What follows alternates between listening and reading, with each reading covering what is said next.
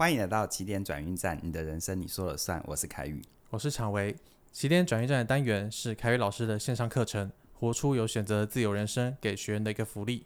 只要你完成学习，就有一次机会可以填写起点转运站的表单，针对信念这个主题，跟凯宇老师有进一步的交流跟互动哦。在今天正进入正题之前，要先跟跟大家讲一个好消息，那就是起点文化的 APP 上架喽。现在你只要到 App Store 或 Google Play 商店搜寻“起点文化”，启动了起，你就可以找到我们的 APP，享有我们更好的体验跟服务哦。期待大家都能够透过我们的 APP 得到更好的使用体验。而今天呢，这一位朋友他想要让自己变得更好，变得更优秀，他也很努力的自我探索。当然了，他也遇到一些疑惑，我们一起来陪伴他。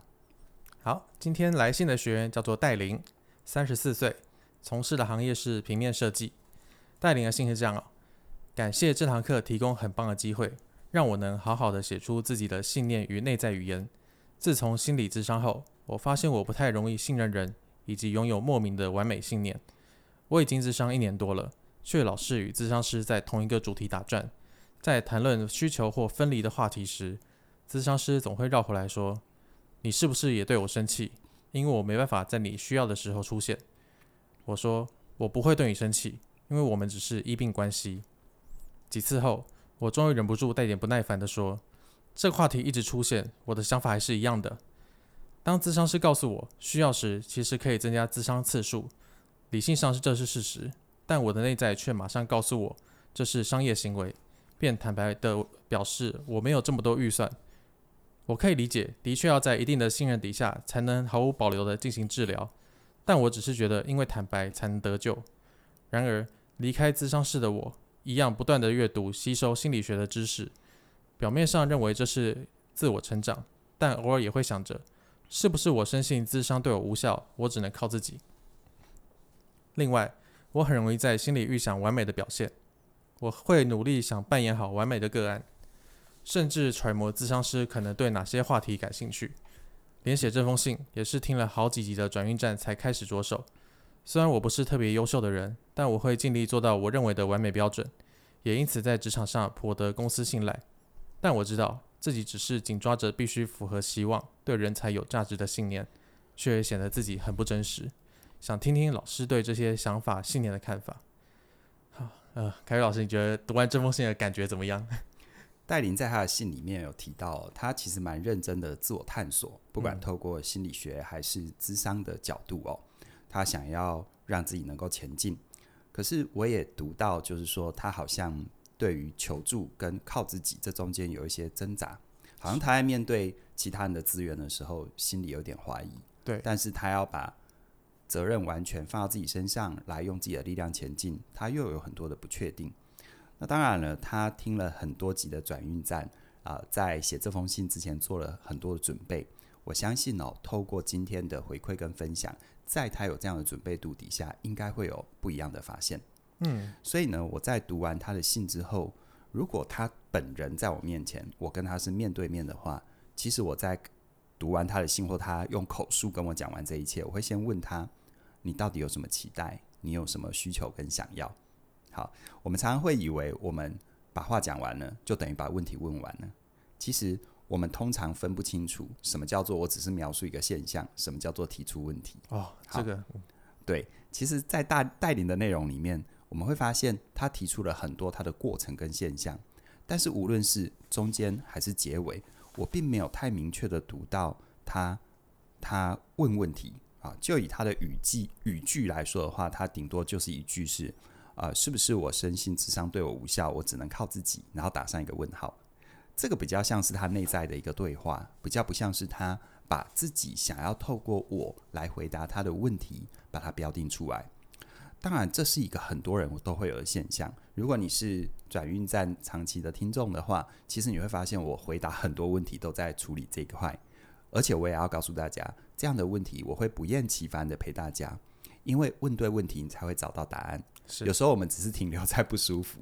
我知道这样又那样的不对，但你到底要什么？嗯，你没有标定出你要什么，其实这世界给你任何东西，它都没有办法真正让你满意的。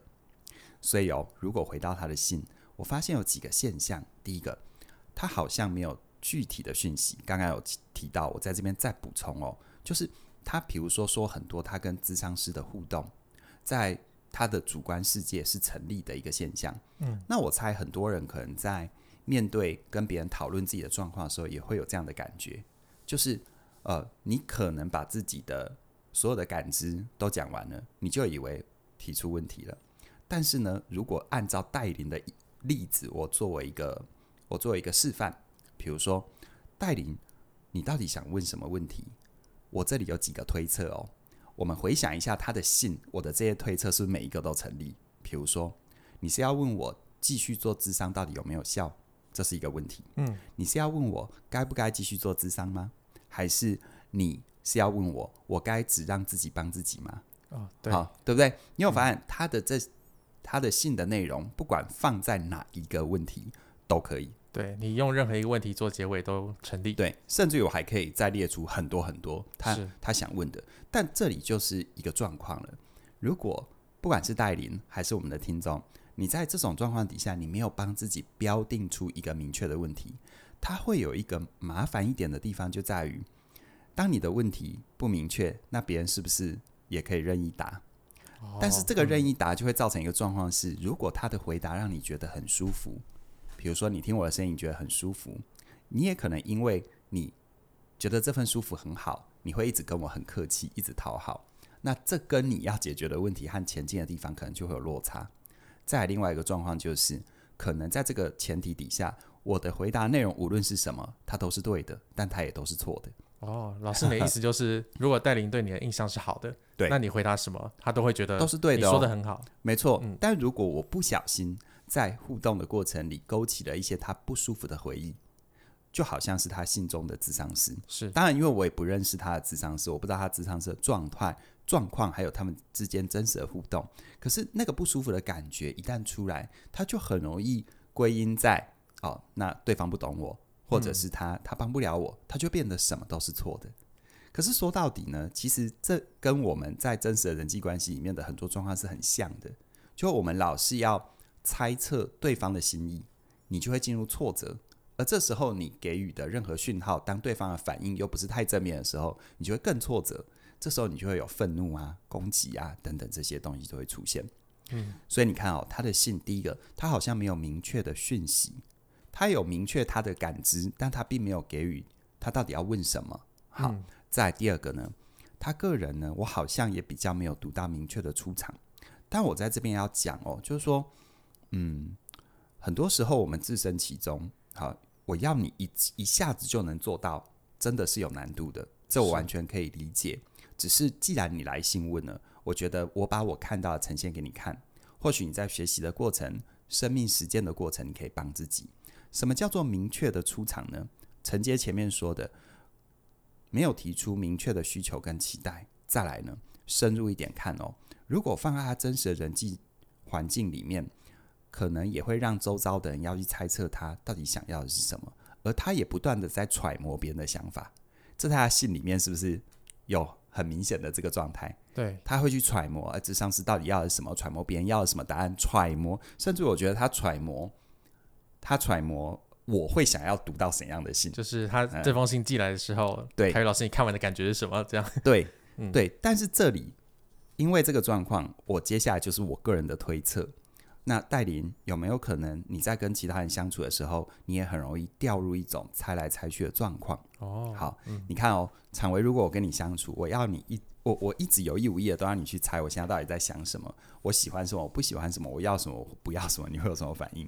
我觉得这个人很喜怒无常，有点可怕，会想要远离他。对，你心里会没有底，你知道吗？嗯，就是你也不确定你有没有满足我的需求，因为我的需求没有讲清楚嘛。是，就像你给我的。你给我任何回答都不太确定有没有回答到我的问题，因为我的问题是模糊的嘛。对，它就会造成这样子。所以哦，为什么前面要花这么多力气铺陈？我们进入一个智商的关系，那智商是真的要明确的陪伴你。刚开始一定要收集很你很多的资讯，一定要跟你做很多信任感的建立。可是呢，当这些做的差不多，或在这过程里，智商师的配比，他的时间和注意的配比，就会慢慢的从了解，然后。过渡一些力气到什么？到问你问题哦，啊，到帮助你聚焦，或者是理解你想聚焦在哪里。那如果是这样的话，带领的信中写到，智商师一直绕回来，对，然后绕这个字，哦、用绕这个字，而且绕回说，呃，他的这个，嗯，比如说愤怒的议题啊，然后，嗯，我看一下哈，你是不是也对我生气？因为我没有办法在你需要的时候出现，好，这是他的原话哈。那如果我们在一个智商关系里，你发现你的智商是一直绕回来，这有几种可能？都是有可能发生的。是啊，第一种有可能发生，大概就是这个智商师的局限，嗯，就他个人的经验、历练、能力的限制，所以只好他不断的只能把重点画在他认为的重点。啊，所以我也不排除哦，带领有可能你就是遇到一个这样的咨商师，我也不排除，但他是不是我也不知道。但第二个可能，这也这也我也想要邀请带领去体会。当然，也邀请我们听众回到我们自己的生命当中去感受一下。就你发现一个你觉得他应该能帮你，而客观来看他或许也能帮你，但为什么你跟他谈到什么，他永远绕在同一个主题？嗯，这两种可能都可能发生。是啊，刚刚讲的这是第一种可能，就是他的局限。但是另外一个可能是有没有可能你的状态，你提出的问题反复指向同一个主题？但你一直没有面对那个主题哦。这个凯瑞老师要解释一下。你看，智商是说，你是不是也对我生气？因为我没有办法在你需要的时候出现。嗯，然后带领的回答说，我不会对你生气，因为我们只是医病关系。好，这个对话，嗯，呃，我我猜很多人可能在生活当中可以体可以感受一下这种对话，表面上是很理性，但是你有没有感觉好像？透露了一丝丝的情绪在里面，对，有一种愤怒的感觉，嗯、或许有，或许没有。好、嗯，因为我们能得到带领给我们的讯息就是这封信，所以有一些部分，只要是我的推论，我会明确的告诉大家，好，你就参考着。是，但如果他真的是这样，比如说，嗯、呃，带领你除了跟咨商师之间的对话有这种结构，你可能跟很多人互动，互动了一段时间之后，也有这种结构。对方说：“哎，你是不是不不开心？”说我没有不开心，你是不是不喜欢？我没有不喜欢，你是不是不想要？我没有不想要。如果你跟其他人关系常常有这种对话结构，那真的要好好看一下。你看哦，带领的回答是他的结构是我不会怎样，因为我怎样，这是一种排除句法，感觉他好像明确的表态了，哦嗯、叫做我没有生气。啊，我们只是因怎样或因为我怎样，感觉上好像表态，但是排除句法在本质上没有表态任何东西。是你只说了你不要的，但你没有说你要的，所以你有没有感觉这个对话里面有一有透露了什么味道？就有一种距离感。对，因为对方好像想要了解你、靠近你，但是你说我没有要这个，因为我怎样怎样。对，所以我们复盘一下哦。你看，你说智商是一直绕回来。啊，带领我邀请你去体会一下这两种可能，比较像哪一个？第一个就是我说的，可能真的是智商是他个人有局限，但是第二个可能是有没有这样的几率，是你提出的问题，而你不管你提出的问题还是你呈现的讯号，不断不断的都指向同一个主题，那就是可能关于呃这个你跟他人的关系，你的信任感的建立。那如果是这样的话，假设是第二个。反复指向同一个主题，假设是第二个，是那我接下来就有一些推测了啊，嗯、这些都是我的推测，因为这些推测我不认识戴琳，但是我至少跟很多朋友接触过，那经验的累积告诉我，这些推测发生的可能性蛮高的。第一种可能就是，呃，会不会是带领你在生命成长的过程当中，你慢慢的去有一种所谓的矛盾依附的倾向。好，嗯，呃，也就是说，白话文就是，嗯，如果你跟一个人靠近，好，他远离你，你不开心；但他靠近你，你可能又会觉得厌烦。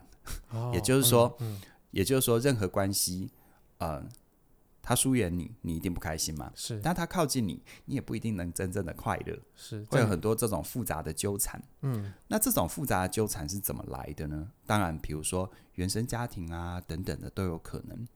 但是呢？事实上，呃，如果不谈这么多原生家庭，就像戴琳说的，怎么好像绕来绕去又绕到同一个地方？那我们来看一些，看一些带领实际呈现出来的状况，就是带领你信中是不是也有提到，你会常常要猜别人的需要？哦，真的，嗯，嗯，那为什么不直接确认对方的需要？那为什么不直接说你的需要？嗯嗯，你也可以直接说你的需要，看看对方能不能满足。对，你也可以确认对方的需要，看看你的想法是否为真。是，但你有没有发现，他一直他这里面写他跟智商师，包含他在职场等等的很多猜测的成分，对不对？那这有可能在我们生命的历程里有太多被拒绝，比如说你有需求被拒绝，哦嗯。嗯、比如说你单纯的只是说一个你个人的想法，你没的没有带任何评价。如果你有听《活出有选择自由人生》的话，我课程里面也有讲一些我自己的生命历练嘛，就是我的成长过程也也也有好几次发生那种我个人主观上情绪冲击蛮大，就是我我单纯只是说我的想法跟我的需要，结果可能被我的父亲、被我的母亲 在情绪上有一个很大的冲击跟拒绝。是，那这会不会影响一个人？它是会影响的，嗯，它会让我们如果没有觉察，会下意识的，好像好像要。有一种慌张，好，我要不断的去揣测这个世界。你看哦，当你要不断的揣揣测这个世界，你的背景信念是觉得世界是安全的还是危险的？当然是危险的。对，没错。嗯。所以这当然就会造成这个状况。是。可是如果这个状况没有一起去看懂它，你去讨论任何后面的议题，其实意义不大。对，因为你都在猜嘛。对，但是这在带领的主观就会觉得怎么又绕回来了？哦啊，嗯，所以他有一点可能是这样子。是。所以你看哦，如果回到我们每个个人，就听众们，大家把自己换位到带领。如果换位不了，那我们就回到我们自己身上。嗯，每一位在听这一段分享的朋友，我要问你哦，就是说你在成长的经验当中，你有没有遇过一个一种人，就是他讲的每句话，理性上听上去都是对的，但你觉得你根本无法靠近他，他的防护罩超大的。嗯，我举例子你就能懂。比如说，理论上我们跟父母亲。理论上啊，要是最亲近的，嗯，可是很多人在成长的过程当中，可能都听过父母亲讲过这种话，叫做“我不能陪你玩，因为我要赚钱养家”。这好像是很常听到的一句话。嗯，我没办法买这个买那个给你，我没办法满足你的需求，嗯，好，因为我要付你的学费。哦，这话对不对？对，是对的。对，但你有没有觉得你根本无法靠近？而且久而久之，这样子下去的话，哈。就是当你听到这种话，那那他表面上是说这些对的话，可是你情绪上的失落是真的。其实父母亲也可以说：“好，我现在不能陪你玩，好，我可以，我可以忙完之后再陪你，好，或我可以，我们可以试试看用什么方式让我还是可以满足你的需求。”但你有发现，这个就叫做我第一句是拒绝，后面又给了一个你根本无从反驳的理由，然后我后面最后又没有开一个开一个门给你。对，因为你会觉得他在做对的事情，对，然后你不能靠近他，因为他正在做对的事情。对，然后久而久之，你一定会觉得，就是说，那你的需求是真的，嗯，一直没有办法满足，于是你就养成了一种你去猜嘛，对，去钻缝隙嘛，对，这没有好或不好，这是一种生存策略。可是人终其一生，我们要克服的，呃，克服的议题就在于我怎么样把这种压在潜意识很深的东西去觉察它，并且在我们成年的阶段有意识的重新做选择。因为这样的话，其实你会内化的。你看，呃，我不能跟老板要求，因为老板要 handle 公司，因为老板压力也很大。可是有没有可能，老板他只是做老板该做的事，老板也在等你，再跟他确认到底要干嘛？对，好，所以猜来猜去会造成很多的生气啊、分离啊。就像戴颖的信，我觉得他面对智商师，似乎我有闻到一种。你看哦，他明明跟这个智商师建立一个不算短的关系，对啊，将近一年，对，将近一年。但是他明明是想靠近人，可是好像他信中凸显出这个靠近的关系，他有一点对这个智商是生气。怎么讲来讲去，你都绕在这里，嗯，对吧？怎么怎么？我知道商业行为啊，你知道那种那种，对啊，要延长智商，但商业行为就就很多的矛盾跟挣扎。对，可是如果你跟他互动个几次就，就就 say goodbye 也就算了。一年呢，不算短呢。是好，所以我觉得在这里的话，有有有有一个东西啦。那当然，戴林信中也有提到，他说在职场上得到公司的信赖，好像是一个反例。嗯，好。然后他说，只要是别人定，呃呃，不是他说的，这是我说的。哈，那这个部分为什么在职场上反而好像可以很稳固？其实职场有很多人就会这样说：哎，我在职场都可以怎样？为什么其他就不能？对，我觉得。这是很多人会有的现象，但我们忽略了一点，其实职场职场的预期是稳定的，是可以是八九不离十，一定推测得出来的。而且，所谓职场里面，我们跟别人的那个信赖，什么叫做我做对的事情？定义是相对清楚的，相对明确的。对，职场里面是很容易揣摩。比如说，你的老板要什么，客户要什么，他的期待是什么，是相对明确的。嗯，而且他因为是社会运作的一个背景值，所以他很容易造成一个稳定的预期。但是在人生里不能啊！你看，任何跟你靠近的关系，我们常常说，当我还跟我还不认识你的时候，我只是跟我想象中的你互动。可是当我跟你足够靠近的时候，我就会发现，呃，原来哦，这个完美的偶像他也会挖鼻孔，对不对？对哦，原来一个老是讲正能量话的人也会有低潮跟挫折的时候，是是。可是我觉得这才是真实的，对，这才是真实人会有的状况。对，嗯，所以真实的人生，如果你没有说清楚自己，你把它类推太过度的，一定类推在职场上，那你会辛苦，因为你会老是让别人猜，然后你也老是在猜别人。所以，呃，这个带领，呃，有没有可能，我们可不可以试着去提出一些相对具体的问题，说出一些具体的需求或者是讯息？就像我一路以来回答很多朋友的呃信件一样，我说。如果以我的经验，我大概都猜得到你想问什么，但我不能拿我的猜测当成是你真的要问这个。是，就算有再多的经验，也都不能用纯粹的猜测。对，因为这里面就回到我前面说的，就算我猜对了，只要我回答的方法让你不开心，那我说的永远是错的。哦，但万一我猜错，但我回答让你超舒服，那我更更糟糕，因为我会有可能让你误会，以为那就是你的问题，是不是的？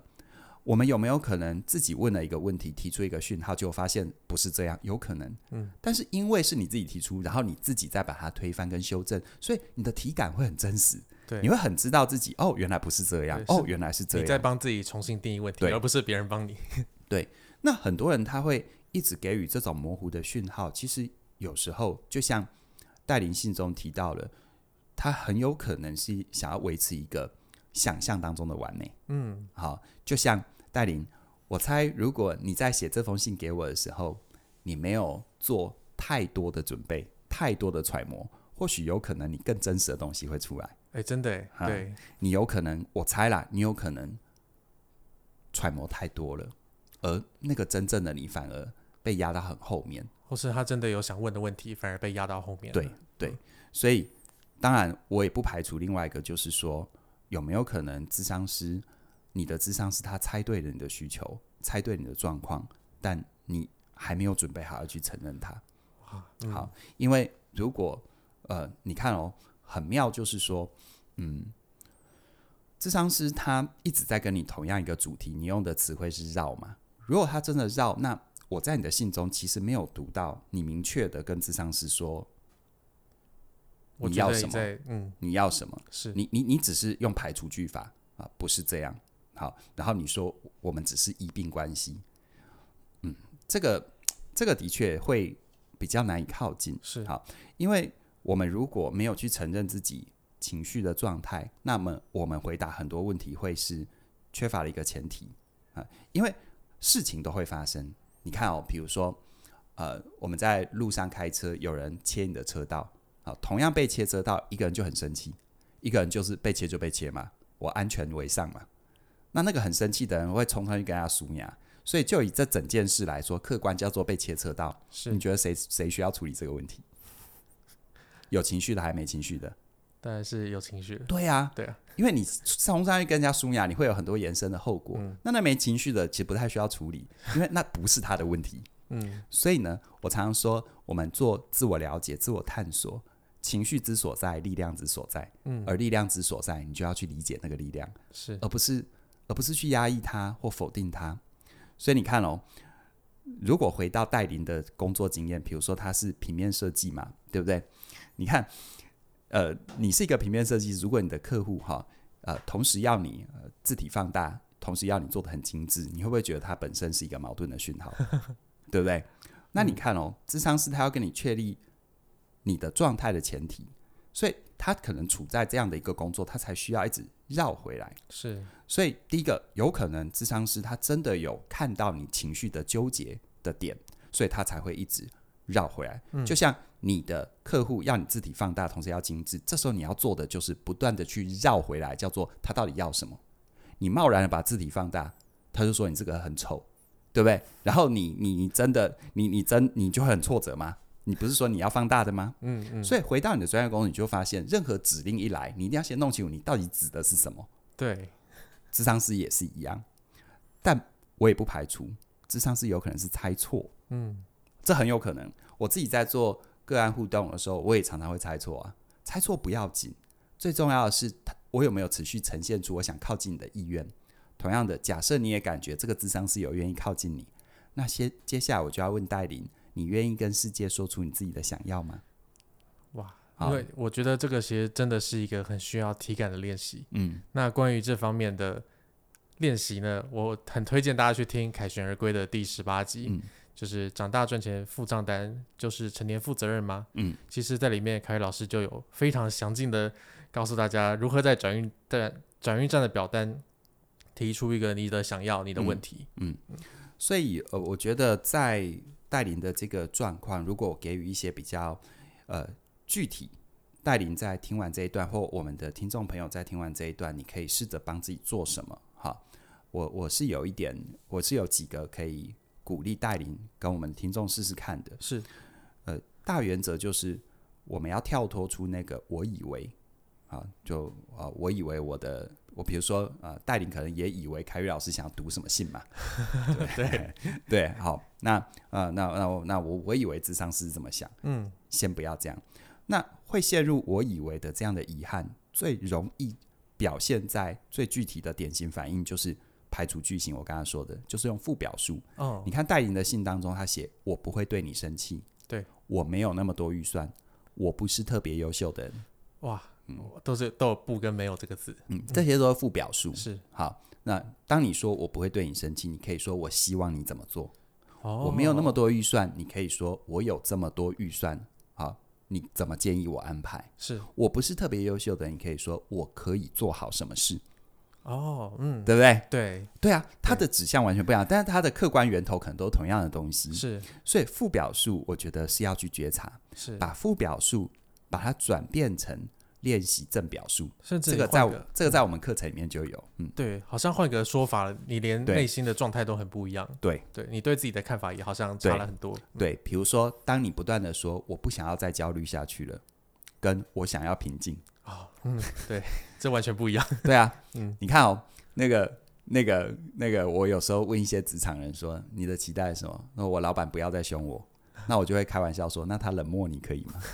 他忽略你可以吗？嗯嗯，对不对？对。所以，当你一直用排除句法，你不等于你自己说你要什么。而当我们下意识的都要别人猜测我们的需求，我们的典型反应就是排除句法啊！真的，你看，就像开个玩笑哈，我我知道带领不是啦哈，这个我很怕就是被对号入座。呃，我刚刚只是突然想到。很多人说有一些人有公公主病啊，或妈宝病啊，好等等的，他是不是都有一种反应是，哎，想吃什么啊？不知道火锅，哎呦好热；吃面，哎呦滴滴答答的啊；吃饭，哦好干。那你到底要什么啊？你不会想吗？就就就就你会感觉，你会感觉他其实表达很客观上好像表达很清楚，但他什么都没讲，对，那你就被搞得很。很不知道该怎么办。他只有在说自己不要什么，没有说自己要什么。对，嗯，就像比如说，就是说啊，我我我我我想要跟人相处不累，有没有？嗯，跟人相处不累，跟我想要好的人际关系，这表面上就像我说的，它中间的模糊空间就是你大概猜得到他要什么，对，但是跟你真的明白的说出你要什么，这是。两码子事，甚至你猜了之后，他可能会跟你说：“哦，没有，我没有要这个。”对啊，你知道我们录音的这一天呢、啊，我前一天晚上啊还在看老高的影片，老高的最新影片就在讲吸引力法则，嗯、是。它里面就有讲到啊，正表述你要心想事成，你都想心想事成，但如果你不用正表述，你一直用排除句型，老天爷是不会给你的，甚至还会剥夺你的。哦，对，嗯，好，所以，所以回到呃，很多人想要透过智商来帮助自己了解自己哦。你要记得，不管是智商师，或者是起点转运站，或者是任何的学习，一个负责任的陪伴者，他不会给你定义跟答案，嗯啊，因为他帮你定义了，他就粗暴的框定了你的人生，哦、因为他给你的答案，他就是粗暴的把他的价值套在你的身上，而人生多数的痛苦就是什么？我们被绑住了，嗯，你没办法选择，你没有自由。所以在这个状况底下，我怎么可能用一个捆绑你自由的方法来教你怎么自由？是，所以我，所以事实上，你的智商师是不会给你明确的定义跟答案，但是他们会透过不断的问你问题，不断的提问。有时候代理你可以试着体会，你也不要，我我觉得也不一定是智商师这个角色。如果你发现你生生命当中很多人问你很多问题，只要跟你够近，怎么搞到最后他都在一直一直在厘清那个你觉得在绕的问题。当这种事情发生个几次，可能就是个讯号，你要问自己，是不是有一些事情我一直没有回答，或一直有一些事情一直我很下意识的还没有准备好去处理。我暂时不会用逃避这个词汇，因为它太重。好，但是我还没有准备好去处理，这是经常有的状况。是，那如果你还没准备好处理，但是你身旁却很多人这样提醒你，这意味着什么？你可以想一想，有没有可能现在会是一个开始用正表述去跟这个世界，包含跟你自己说，你到底要什么的一个好时机？是，嗯，我觉得其实练习说出自己想要什么，真的是。需要练习，就是它并不是一个天生的技能，对很多人来说啦。因为就包括我自己的经历来看，我觉得当我自己，我我在我自己以前的时候，也很容易陷入负表述的状态。但是当我开始练习正表述之后，我才会发现说，哦，原来我有一些真的想要的东西。那我相信戴琳听到这边可能会有一点挫折，因为你已经听了这么多转运站，然后才提笔写信，然后。来到这边之后，却好像还是没有问出具体的问题，但我觉得没关系，因为这个时候就是开始的时候，对，任何时候开始都是最早最来得及的，嗯，所以现在开始练习说出自己的想要也很重要。对，其实带领你提笔写这封信的话，我会觉得它很忠实的呈现你可能当你对一件事情，它在你心中是有重量的，你是在乎的，嗯。你的下意识去处理在乎事情、在乎的人事物的反应。好，那我的责任是让你看见这个反应。如果我今天的很多分享，它有符合你的状况，那记得其实千里之行始于足下，很简单，先练习正表述。是，跟你做任何事情的练习，跟你做你的专业工作、平面设计，你在学习的过程不可能一次就做对。你一定有很多修正、调整的过程，可是啊，你也只有，就像你学平面设计，老师给你的出，老师出出的作业给你，你不自己试着去做出来交给老师，然后让老师去给你点评跟回馈，你也不会进步。嗯，所以这是个好开始。好，所以戴琳，嗯，千万不要觉得你没有满足我的需求，因为我对你没有任何的一定要如何的需求。但是也因为你让自己跨出了这一步，虽然我就你的讯息来回馈给你说，好像你没有问出明确的问题，但是你只光写信来这件事，就帮助自己把你心中模糊的东西暂时的明确。嗯，它可以是一个越来越明确的过程。那我相信很多人听到这边也对内在信念有非常大的兴趣。凯瑞老师的《活出有选择自由人生》可以帮助你去调整你的内在语言。让你看见现在卡住你人生的事情是什么。说到这边呢，其实也要跟大家讲一个好消息，那就是从即日起到十月十七号都是起点文化周年庆。现在你加入我们的课程，一门课程是九五折，两门课程是八八折，三门课程以上呢是七九折。所以刚刚提到的课程都很鼓励大家在这段期间赶快把握时间手刀加入。好，我们周年庆期间呢，提醒大家哈，呃，这个课程的折扣呢是你同时。就是一张订单里面三门课程，包含三门课程以上，就可以享有七九折，这要特别提醒大家一下。好，那所以大家记得一定要在同一张订单下单，才可以享有这些很棒的优惠哦。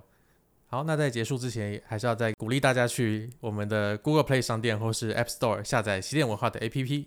现在下载完，你就可以享有我们更棒、更好的服务跟体验哦。